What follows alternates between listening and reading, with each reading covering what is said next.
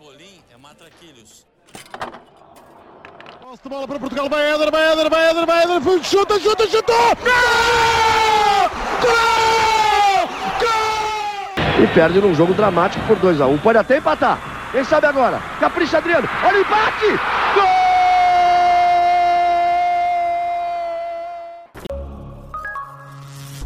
Viva! Sejam bem-vindos ao 15º fascículo desta coleção Europa-América, programa diário do podcast Matraquilhos que acompanha o Euro 2020 e a Copa América 2021. Olá, Rui. Olá, Fragoso. Como é que está a ser este dia sem, sem jogos? É um escândalo. Uma pessoa não se habitua bem, já, já viu várias vezes o que é que vai acontecer a partir de sábado e, esperemos que o nível de o nível de emoção pode não aumentar necessariamente. Aliás, o nível de emoção vai aumentar necessariamente porque é a eliminação. O nível de qualidade pode não, não acompanhar, mas eh, este processo de transição da fase de grupos para a fase eliminar gera sempre algum interesse. Gera interesse, é verdade. E antes de irmos até ao, Vamos falar daqui a pouco, dentro de um ou dois minutos, sobre esses, sobre esses oitavos, primeiros jogos dos oitavos de final, que amanhã uh, iniciam, do Euro 2020. Mas antes, duas notas. Uma sobre um episódio extra que vai para o ar amanhã em exclusivo para patronos do Hemisfério Desportivo, www.patreon.com.br hdesportivo e será um episódio em que o Rui, esteve, o Rui esteve à conversa com o Pedro Barata um, a perspectivar o jogo do Portugal, não é? Bélgica-Portugal. Alguma, alguma, algum aperitivo, Rui?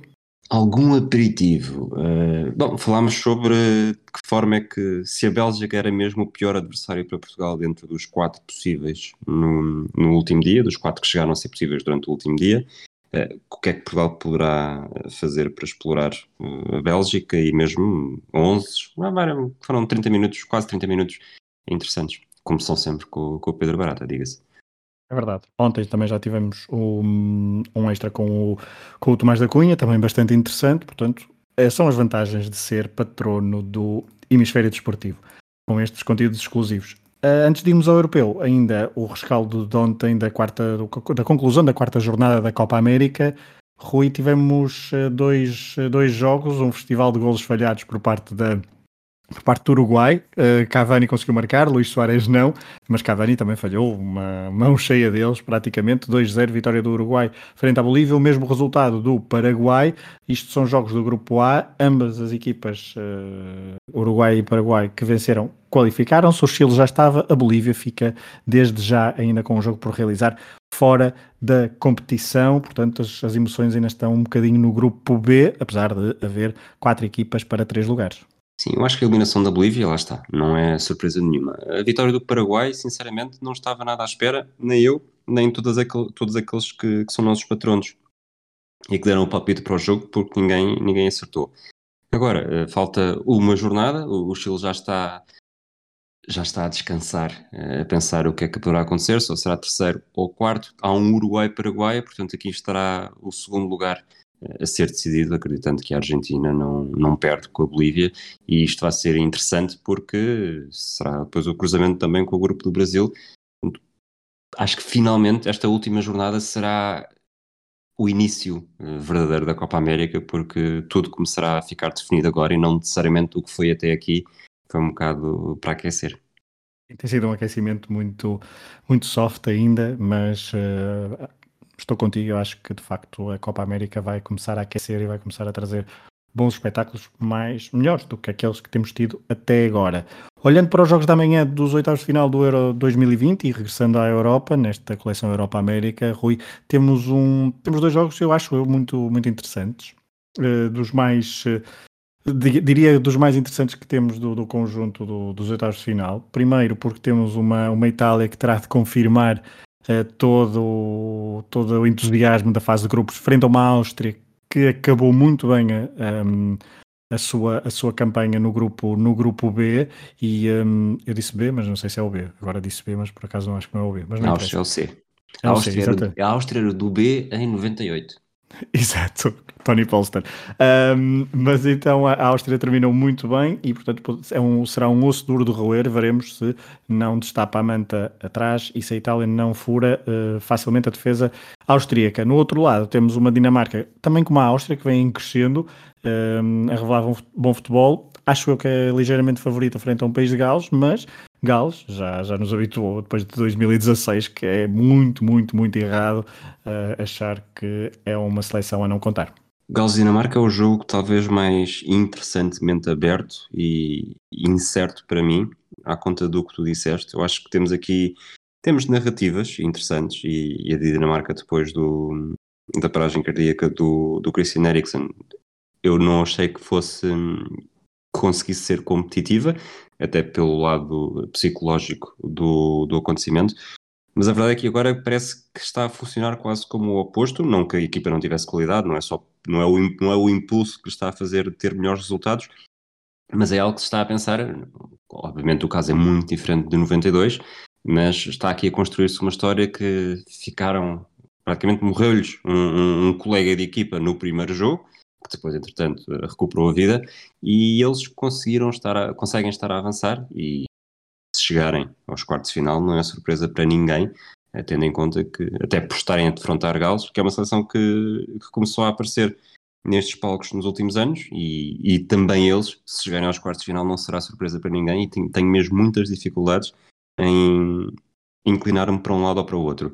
No Itália-Áustria, sinto aqui num, sinto num grande conflito interno, porque acho que a Itália caiu no goto imediatamente na, após a primeira jornada, o primeiro jogo do europeu, mas a Áustria, depois do que fez contra a Ucrânia na última jornada da fase de grupos, quase que ganhou aquele, aquele cantinho que nós temos sempre para uma seleção que, que não está entre as favoritas, mas que nos conquista por alguma coisa. E a Áustria esteve mesmo muito, muito bem. Uh, gostei bastante da Áustria nesse dia. E não sei até que ponto é que a Áustria não pode, pelo menos, assustar um pouco da forma, talvez, que a Argélia assustou a Alemanha no Mundial 2014.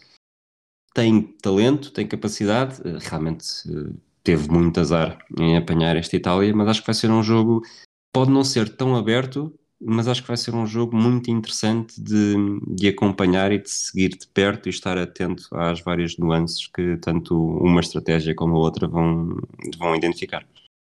Daqui a pouco até falaremos um bocadinho mais deste confronto histórico Itália-Áustria na rubrica O Jogo na História. Já estou a antecipar um bocadinho, mas de facto esse jogo acho que também há uma dinâmica interessante para a Itália, que é pela primeira vez neste europeu não vai jogar em casa, o jogo será em Wembley. Um, portanto, há aqui uma, uma uma nuance diferente para os jogadores italianos, obviamente, ou já para referir também que o país de Gales, Dinamarca, será em Amsterdã, será o primeiro jogo de sábado às 17 eh, horas, o outro vai ser às 20 amanhã, um, novo fascículo, estaremos aqui para comentar estes dois jogos e também para perspectivar um bocadinho os jogos de domingo, incluindo então esse Bélgica-Portugal em Sevilha. Rui, vamos às rubricas. Um, as habituais, e começamos sempre com o Dia na História. Estamos a 25 de junho de 2021. Como é que é este dia na história nos Campeonatos da Europa? Houve oito jogos, eh, provavelmente um dos últimos ainda nos está bastante marcado na memória, que foi o Portugal-Croácia em 2016.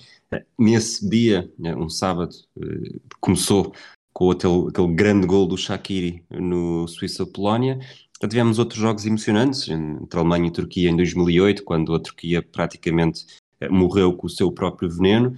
O choque francês em 2004, quando foi surpreendido pela Grécia, e provavelmente todos nós começámos a pensar que aquela Grécia não era apenas a seleção que tinha surpreendido Portugal de forma ridícula para Scolari e companhia. Temos também o atropelo dos Países Baixos à Jugoslávia em 2000, mas uh, acho que neste, nestes dias em que o acontecimento é mesmo histórico, basta olhar para o Twitter e perceber qual é é a escolha do jogo, porque é a final de 88 entre a União Soviética e os Países Baixos, final de, de Munique, a reedição do jogo de estreia das duas seleções, e foi, foi um grande jogo, acho que eu já disse isso, já foi um jogo de, de flashback, já falámos desse jogo várias vezes aqui por vários uh, ângulos diferentes, e eu disse na altura que foi, é capaz de ser o jogo que eu vi mais vezes na minha vida, porque tinha a cassete VHS e ali a partir de, eu diria que entre 91 e 98, vi pelo menos uh, duas vezes por verão, talvez, ou duas vezes por ano, porque não tinha muitos jogos gravados, mas esse tinha, e aquele, já havia aqueles momentos que, que já sabia que iam acontecer, mas que eram sempre espetaculares. O gol do Gullit na altura não achava uh, tão interessante, apesar de ter sido um penalti de cabeça uh, sem grande hipótese, sem hipótese nenhuma, na verdade. E depois o, o gol do Van Basten, que é, eu diria, pela importância e por ter sido na final, há, é capaz de haver outros golos esteticamente mais bonitos em europeus, nenhum tem tanta importância e provavelmente é tão recordado como este do Van Basten, e, e além disso, depois temos também uh, o Balanova falhar um penalti para uma defesa do Van Breukelen, Van Breukelen que há conta de ter visto tantas vezes esta final, era um guarda-redes que eu apreciava muito, disto numa final em que foi o, o frente a frente entre Rinus Mikkels e, e Valério Lobanovski, portanto, também aí era um jogo que com umas narrativas muito interessantes que provavelmente teriam, se já houvesse podcasts no, no final da década de 80, provavelmente haveria episódios e episódios uh, com análises muito complementares sobre o que representou este frente a frente. Com aquele equipamento também icónico da, dos Países Baixos. Há quem não goste muito, há quem ame, uh, mas lá está. Também isto faz parte do futebol e nem todos os gostos são iguais a, a nível de equipamentos. Próxima rubrica, Menina Oval Roletas. Uh, lá está, hoje sou eu na Berlim, à procura do pleno, como tu ontem, Rui. Venha daí, venham daí essas perguntas. Deixa-me só fazer aqui uma pequena queixa, que é quando eu vou fazer as perguntas, tu nunca me perguntas se eu estou preparado. Porque se me perguntares, eu estou sempre, mas quando eu, aí nunca, ah, nunca te interessa perguntar. Sabes que Mind Games. Portanto, eu estou preparado para fazer as perguntas e a primeira pergunta é: António Garrido foi o primeiro português a arbitrar um jogo numa fase final. Fê-lo em que jogo de 1980? O Itália-Bélgica, o Espanha-Inglaterra, o Inglaterra-Bélgica ou o Itália-Inglaterra? Tenho a ideia que está num jogo uh, da Bélgica, porque acho que há uns jogos da Bélgica que são polémicos, mas posso estar a confundir com outro árbitro. Diz-me só as hipóteses outra vez, por favor. Acho Portanto, que tem a Bélgica, desculpa. Itália-Bélgica e Inglaterra-Bélgica. O Itália-Bélgica é o jogo que decide quem se apura para a final, creio, o último jogo da fase eh, de grupos, porque na altura eram duas fases de grupos e era quem ficava em primeiro apurava-se diretamente para a final. A final foi a RFA-Bélgica e eu vou apostar em Itália-Bélgica. Tudo certo, exceto quando disseste que eram duas fases de grupos, eram dois grupos e, e não duas fases, não era, não era a Liga dos Campeões. A resposta está certa, 0-0 em Roma, 18 de junho, foi este o primeiro uh, Portugal-Bélgica, ou intervenientes portugueses e belgas numa fase final do Europeu, portanto, um em um. Vamos para a próxima pergunta. Copa América. Qual é a única seleção com títulos que nunca venceu uma Copa América disputada em casa? Paraguai, a Colômbia, o Chile ou o Peru? Disputada em casa, organizada totalmente em casa. Não contam as versões itinerantes em que depois das finais eram duas mãos e cada, cada equipe, cada seleção jogava a sua uma mão em casa. Paraguai, Colômbia, Peru e Chile. Chile. Assim, na verdade são todas as opções, só uma eh, das dez, duas nunca venceram e só uma é que, é que não venceu eh, em casa, mas é uma destas quatro: Paraguai, Colômbia, Chile ou Peru. Eu faço o meu 50-50 mental Paraguai-Peru Uh, vou arriscar, porque lembro-me de. O Chile ganhou há pouco tempo, em 2015. Exato. A Colômbia, Sim. creio que ganhou nos anos 90. Um, portanto, o meu 50-50 mental diz-me diz Paraguai-Peru. Peru, portanto, vou para o Paraguai. A resposta está certa. Portanto, o, o, Chile ganhou em 2015 em casa e depois venceu outra logo no ano seguinte nos Estados Unidos. Um, a Colômbia ganhou em 2001 em casa, também já foi tema da Copa América. Eu disse, anos, eu disse, eu disse anos 90, mas ainda, ainda, ainda é a mesma coisa, ainda cumpre. O Peru ganhou em 1939 em casa e depois venceu uma itinerante em 75.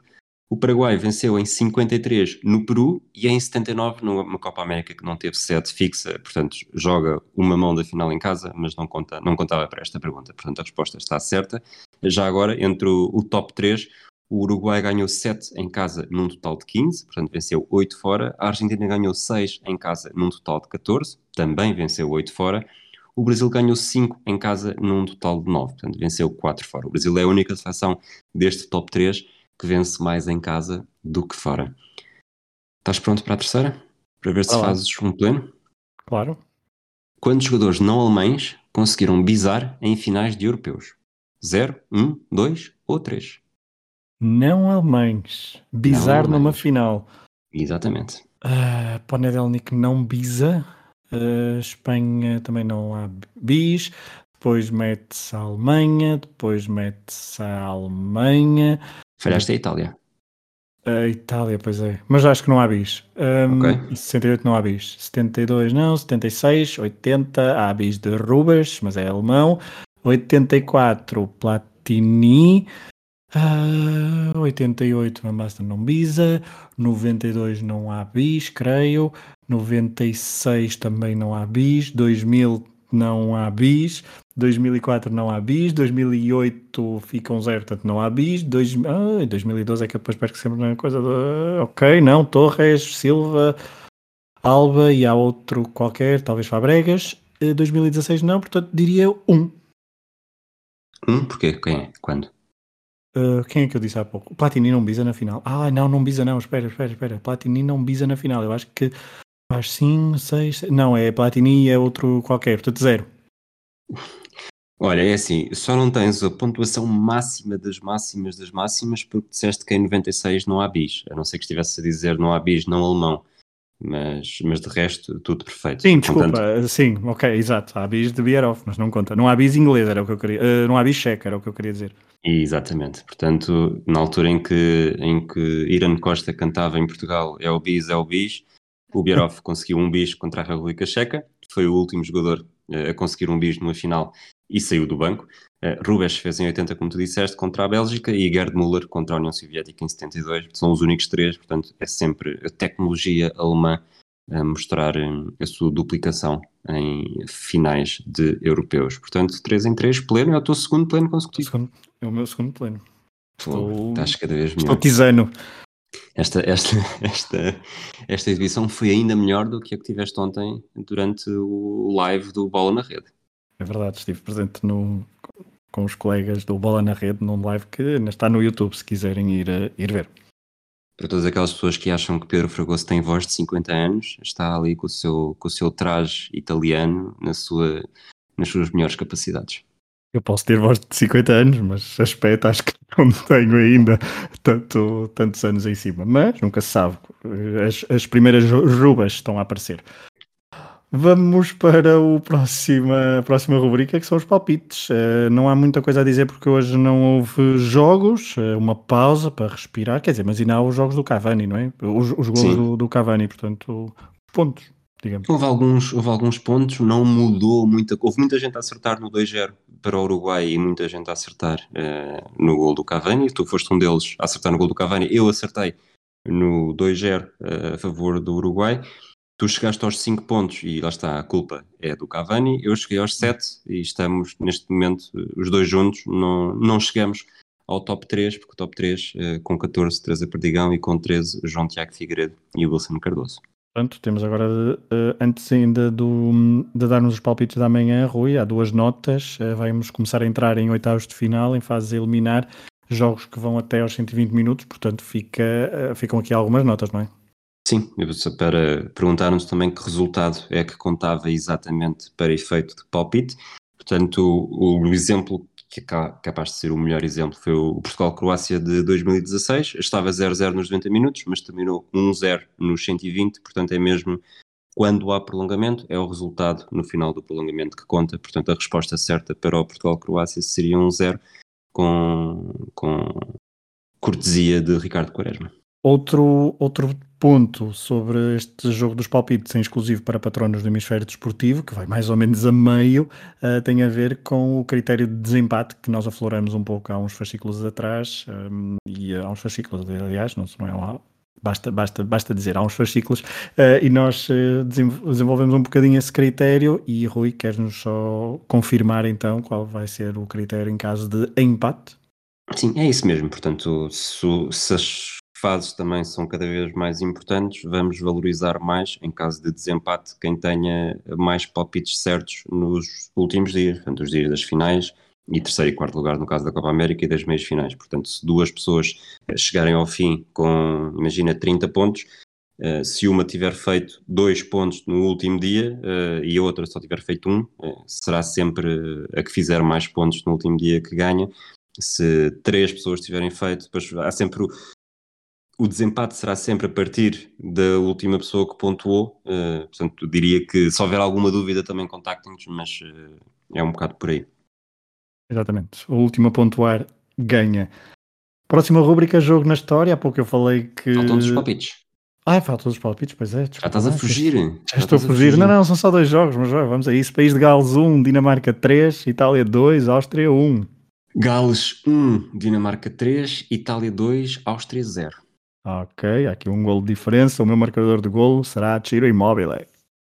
Pois, o imóvel eu usei quando ele não jogou, agora vou para o Indecinha e, como sempre, 85 minutos, eu acredito que vai ser, por acaso não acredito, acho que, vou, acho que vai mesmo chegar, vamos chegar ao final das duas competições sem golos aos 85 minutos, mas a partir do momento em que prometi que ia com ele até ao final, agora já não vou mudar. O meu minuto é o, o, meu minuto é o, é o, de, é o 16.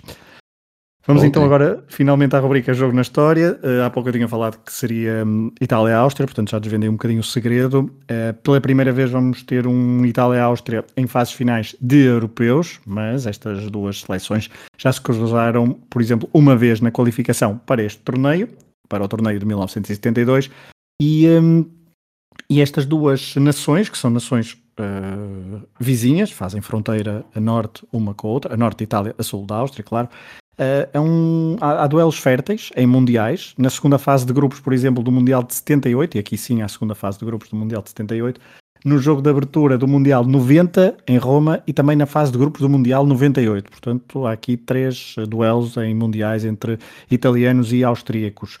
A Itália venceu sempre pela margem mínima, duas vitórias por 1-0 e uma por 2-1. Em 78 marcou o Paulo Rossi, em, 8, em 90 marcou o Toto Schilacci, mas nós acho que agora vamos centrar atenções, eh, eu escolhi centrar atenções então no que aconteceu a 23 de junho de 1998 no Estado de France, em Saint-Denis. Jogava-se a terceira jornada do grupo B. Os austríacos tinham empatado os dois primeiros jogos, contra Camarões e contra Chile. Já os italianos, depois do empate com os chilenos, com direito a penalti convertido por Roberto Baggio, tinham vencido os Camarões por 3-0. Vieri, depois de uma espetacular temporada no Atlético Madrid, marcou três golos nos dois primeiros jogos. A Itália era comandada por Cesare Maldini, uh, não era espetacularmente ofensiva, mas tinha nomes sagrados do futebol dos anos 90. Baggio, Maldini, Pagliuca, Canavarro, Nesta, Vieri, Del Piero, Chiesa, Inzaghi, enfim, uma verdadeira constelação de jogadores. Na última jornada frente à Áustria, então, os italianos precisavam de vencer para ficar em primeiro do grupo, já os austríacos tinham de ganhar para passar. O empate até poderia servir, mas, eh, enfim, eram precisas mesmo muitas contas. Tony Polster, histórico avançado austríaco, que já tinha jogado no Mundial 90, foi titular, já tinha um golo no torneio antes deste jogo. Andreas Herzog, médio criativo do Werder Bremen, Uh, tinha 30 anos, mas ficou no banco, era uma também uma das figuras da, do futebol austríaco dos anos 90. Ao intervalo, o jogo estava 0-0. No início da segunda parte, Vieri fez o seu quarto gol no torneio, após um livre de Del Piero. Perto dos 90 minutos, vindo do banco, Roberto Baggio voltou a marcar no Mundial, após assistência de Inzaghi. Um golo fácil para ele Divino Codino, mas ele sabia que seria, mas, mas, ele não sabia, aliás, que seria o seu último gol em fases finais e o seu último gol de sempre ao serviço da Squadra Azurra. Em 2002 e 2004, ele depois ainda alimentou o sonho de ser convocado por Giovanni Trapattoni para as fases finais, mas o selecionador optou por não levar Roberto Baggio. Então, ao minuto 89 do jogo Itália-Áustria, do Mundial 98, Baggio chutou com sucesso pela última vez para o fundo de uma baliza com a malha azzurra. Quatro anos depois de ter, levado a Itália ao final do Mundial dos Estados Unidos e depois de ter falhado também o penalti decisivo no jogo frente ao Brasil, Baggio, jogador do Bolonha por aqueles dias, parecia ter tirado esse peso das costas, estava como peixe da água junto da nova geração italiana. Depois, os italianos barraram nos penaltis frente à França. Baggio não falhou nessa tarde frente aos franceses, mas, uh, enfim, os italianos até deixaram boas memórias desse, nesse verão francês. Ah, desculpem, esqueci-me. O jogo Áustria-Itália em 98 terminou 2-1. Isto porque o tal suplente uh, Andreas Herzog fez de penalti o 2-1 nos descontos. Um, estamos a falar de um daqueles médios que quase já não existem no futebol atual. Enfim, os austríacos tiveram de esperar 10 anos para regressar a uma fase final, depois foi no Euro 2008 que inclusivamente organizaram com a Suíça e só agora no Euro 2000 voltaram a vencer um jogo. Será que conseguem bater pela primeira vez os italianos num grande palco do futebol, do futebol mundial? Amanhã veremos. Rui, figura Euro da Copa 2020. América. Eu disse Euro 2000 e quê? Disseste 2000 só. eu, pode, ter sido, é pode ter sido uma quebra do microfone também. É, não, é freudiano isso. É tudo 2000. Tu estás sempre no Euro 2000, eu estou sempre na Copa América 97. É para lá que vou hoje outra vez para falar da Costa Rica, de Costa Rica, Costa Rica, Rica. E, e de Ronaldo Gonzalez, um defesa que já tinha passado pelo futebol jugoslavo e austríaco. Portanto, isto hoje está mesmo tudo ligado. A Costa Rica está na Copa América pela primeira vez neste ano, eh, com convite, mas nem vinha de uma fase muito boa. Em 95, na, na Copa Centro-Americana, que eu só descobri hoje que existia, pensava que era só o Gold Cup, mas eles também tinham, tinham provas uh, de acordo com a região da América do Norte e Central, e lá está, nesta 95 na Copa Centro-Americana, a Costa Rica tinha ficado em quarto lugar, atrás das Honduras, da Guatemala e de El Salvador, e por ter falhado o pódio nesta prova, falhou a qualificação para a Gold Cup de 96. A Gold Cup de 96 não tem a Costa Rica, uma seleção que é da CONCACAF, mas arranjou espaço para ter uma vaga para um convidado, que é uma coisa que me faz alguma confusão ter descoberto isto hoje, que na Copa América percebe-se, convida-se duas, duas seleções para chegar aos 12 e facilitar os grupos, uh, ou quando se convidava, este ano não aconteceu isso, mas aqui a Gold Cup não teve espaço para todas as seleções da CONCACAF, mas convidou o Brasil, o Brasil de Mário Zagal, que jogou com os sub-23 e nestas seleções, nesta equipa, estavam entre outros Leandro Machado, que viria a jogar pelo Sporting, e Amaral, que viria a jogar pelo Benfica. A Costa Rica falha a Gold Cup em 96, mas é convidada para a Copa América em 97. Portanto, isto aqui é, é parece um carrossel. É verdade que nesta altura da Copa América, em 97, uh, eh, já tinha vencido, já tinha disputado e vencido a outra Copa Centro-Americana uh, uns meses antes. E quis o destino que a estreia da Costa Rica fosse precisamente contra o Brasil. E este Brasil já não era o Brasil de Leandro Machado e de Amaral. O 11 no primeiro jogo tinha Tafarel, Cafu, Marcelo, Aldair, Roberto Carlos, Dunga, Flávio Conceição, Djalminha, Leonardo, Romário e Ronaldo.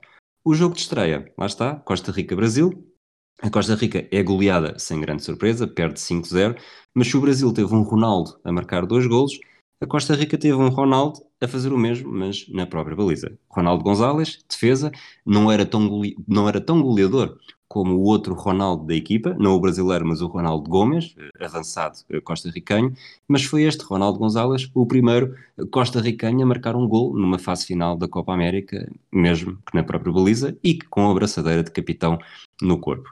Para Ronaldo Gonzalez, este não foi um momento inédito a fazer história, porque em 1990, no Mundial de Itália, onde Itália e Áustria se defrontam, lá está, marcou pela Costa Rica à Checoslováquia e tornou-se o marcador mais jovem na história de Mundiais. E foi precisamente por isso que depois dá o salto para o futebol jugoslavo, para representar o Dinamo Zagreb, sem grande sucesso, depois passa pela Áustria, eh, mas também foi uma passagem fugaz e o resto da carreira seria mesmo no futebol costarricano.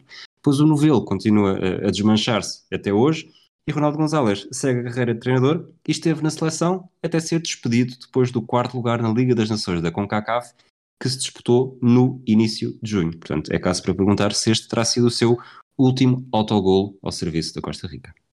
Bem, foi, foi, foi divertido, isso foi é, confuso, mas isso, o confuso tem a ver com as regras e com as manias do, dessa, dessas latitudes e dessas organizações Eu para que convidar. Que Portugal falhar o apuramento para o europeu. Ah, mas temos aqui uma vaga para o Brasil. Sub-23. Sub-23, sim. Para, para, apresentar os novos talentos. Última rúbrica, Interrail. Ontem saí de, de Praga, uh, agora rumo à Polónia, um país gigante, conhecido por ter sofrido várias alterações de fronteira ao longo dos séculos, Permaneço perto da fronteira sul, dirijo-me para Cracóvia. Uh, George Steiner, o crítico e ensaísta que morreu em 2020, escreveu uma vez que uma das melhores formas de compreender a Europa era através dos seus cafés eh, espalhados pelas principais cidades. Eu não quero contrariar essa ideia, mas eu acho que também é uma forma igualmente importante de se perceber a Europa, pelos derbys de futebol. Quando propus a fazer este Interrail, uma das hipóteses que tinha era hum, falar dos principais derbys em cada cidade que parava, mas como também há outras boas histórias para lá dos derbys, resolvi deixar de lado aquela ideia inicial e enverdar por outro caminho que vocês estão e têm vindo a ouvir. No entanto, hoje quero-vos apresentar o derby de Cracóvia. Estamos na Polónia, um país, lá está, complexo a todos os níveis. No futebol polaco, Cracóvia está longe de ser a atual cidade dominadora, nos últimos nove anos, o Legia Varsóvia, da capital, ganhou sete títulos. Pelo meio, o Lech Poznan venceu um campeonato e o outro foi para o estreante Piast Gliwice, que fica, uma cidade, Gliwice, que fica a poucos quilómetros de Cracóvia. Deve ter sido duro para os adeptos de futebol desta cidade, do sul do país, que não festejam um título desde 2011. Aliás, quando acolheu o Euro 2012 em conjunto com a Ucrânia, e isso eu achei bastante estranho, a Polónia não colocou Cracóvia como cidade-sede. Varsóvia, Wrocław, Gdansk e Poznan foram as quatro cidades escolhidas. Os dois principais clubes de Cracóvia são o Wisla, cujo nome remete-nos para o rio que vem à cidade, e o Cracóvia, assim mesmo, em latim, e não Krakau, como se, acho eu que é Krakau, como se diz em polaco. Krakau. A rivalidade entre estes dois clubes é famosa na Polónia, e não só. Estes derbys são absolutamente fervilhantes e impróprios para um piquenique em família. Basicamente, os adeptos testam-se mutuamente. Os do Visla chamam judeus aos adeptos do Cracóvia, de forma depreciativa, claro, numa clara referência antissemita às origens do rival. Não nos esqueçamos que no início do século XX Cracóvia era uma cidade quase capital cultural do, do judaísmo e que Auschwitz está aqui bem perto. A sociedade polaca, como se percebe, está bem longe um, de conviver bem com, com esta sua história ainda recente e há sempre várias acusações de antissemitismo na sociedade polaca. Já os adeptos do Cracóvia apelidam os adeptos do Wisla de cães e nazis. Tudo bons amigos, como se percebe.